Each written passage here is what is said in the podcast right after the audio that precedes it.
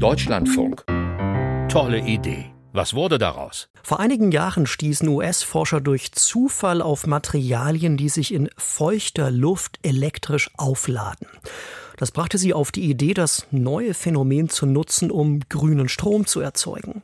Frank Rutelüschen hat für uns nachgefragt, wie weit sie inzwischen gekommen sind. Das Jahr 2018, die University of Massachusetts in Amherst, USA. Im Labor des Biophysikers Juin Yao tüftelt ein Student an einer neuen Art von Feuchtigkeitssensor. Doch dann passiert ihm ein Missgeschick. Unfortunately, the student forgot to plug in the power. Dummerweise hat der Student vergessen, den Sensor ans Stromnetz anzuschließen. Dennoch spuckte der Sensor ein Signal aus, das heißt, er schien selbst Elektrizität zu erzeugen. So begann die Geschichte. Eine Zufallsentdeckung. Yao und sein Team gingen der Sache nach und stießen auf den Mechanismus dahinter.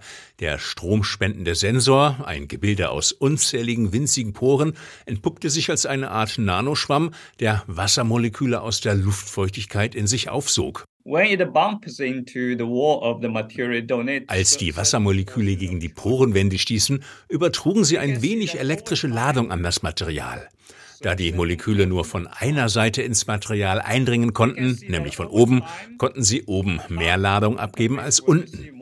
Dadurch bildete sich im Sensor ein Ladungsunterschied zwischen oben und unten aus, also eine elektrische Spannung. Damit hatte das Team Strom aus Luftfeuchtigkeit gewonnen. Mittlerweile hat es das Verfahren weiterentwickelt und einen kleinen Prototyp konstruiert. Dessen Ausbeute ist eher bescheiden. Unser Prototyp ist groß wie ein Fingernagel und dünner als ein menschliches Haar. Seine Leistung liegt im Mikrowattbereich. Damit lässt sich auf einem Bildschirm mit Millionen von LED-Pixeln nur ein einziges Pixel zum Leuchten bringen.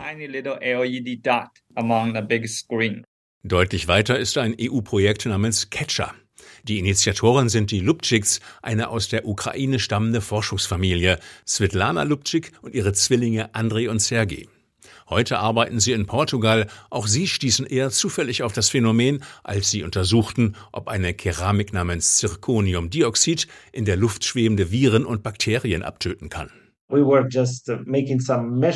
Bei unseren Messungen gab es unerwartete Störungen. Dann merkten wir, diese Störungen entstanden, weil sich der feuchte Atem des Experimentators auf den Proben niedergeschlagen hat.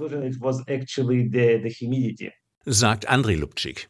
Den ersten Prototyp, den die Fachleute bauten, musste man noch kräftig anhauchen, damit er ein kleines bisschen Strom erzeugte. That time, of course, we've been considered as freaks. Damals galten wir als Freaks. Niemand glaubte, dass so etwas möglich sei. Es gab dazu noch keine wissenschaftlichen Veröffentlichungen. Wir mussten also ohne große Unterstützung loslegen.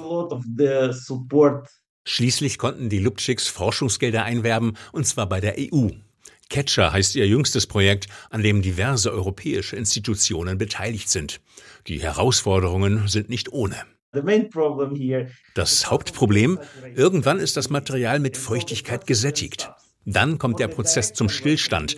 Bevor es weiter Strom erzeugen kann, müsste das Material erstmal wieder trocknen. Eine spezielle Technik soll gewährleisten, dass es innerhalb des Materials immer genug trockene Stellen gibt, sodass der Prozess niemals abbricht. Als Material dient Zirconiumdioxid, eine sehr feinporige Substanz. Ein Gramm davon besitzt eine innere Oberfläche von rund 2000 Quadratmetern. Daraus fertigen die Lubčiks dünne graue Scheiben, doppelt so groß wie ein 2-Euro-Stück. 20.000 solcher Module wollen wir in ein Aggregat einbauen. Es soll rund um die Uhr laufen und dabei 10 Kilowattstunden Strom liefern, genug, um ein Einfamilienhaus zu versorgen. Das Gerät wäre etwas größer als eine Waschmaschine oder ein Kühlschrank. Ende 2024 soll der Prototyp fertig sein. Doch es gibt auch Einschränkungen. Ist die Luftfeuchtigkeit zu niedrig, funktioniert die Sache nicht. Erst ab 20 Prozent relativer Luftfeuchtigkeit beginnt unser Gerät zu arbeiten. Und mit steigender Luftfeuchtigkeit wächst seine Effizienz. Für trockene Regionen scheint die Technik also nur bedingt geeignet. Doch ab 30 Prozent Luftfeuchtigkeit könnte sich der Einsatz rechnen, optimal wären 50 bis 70 Prozent. Allerdings könnten Mikroben und Staub das feinporige Material allmählich verstopfen. Deshalb sollen Filter die Anlagen schützen, UV-Lampen sollen Mikroben abtöten. Wir schätzen, dass wir eine Kilowattstunde Strom für 17 Eurocent produzieren könnten. Das ist zwar zwei bis dreimal mehr als bei Solaranlagen und Windrädern, wäre aber vielerorts konkurrenzfähig zu heutigen Strompreisen. Ließe sich die Technik dann irgendwann in großen Stückzahlen fertigen, dürften die Kosten sinken, hofft Andrei Lubczyk und hat zwecks Vermarktung des Patents auch schon ein Start-up gegründet namens Cascata Tuva. Das erste Gerät könnte in fünf oder sieben Jahren auf den Markt kommen. Aber dafür brauchen wir Kapital. Um das zu bekommen, haben wir bereits Gespräche mit einem großen Energieversorger aufgenommen, mit Vattenfall. Soweit ist Juin Yao in den USA zwar noch nicht. Dennoch will er weitermachen und setzt statt auf eine Keramik auf biologisch abbaubare Materialien. Wir könnten Stoffe verwenden, die aus Bakterien gewonnen werden.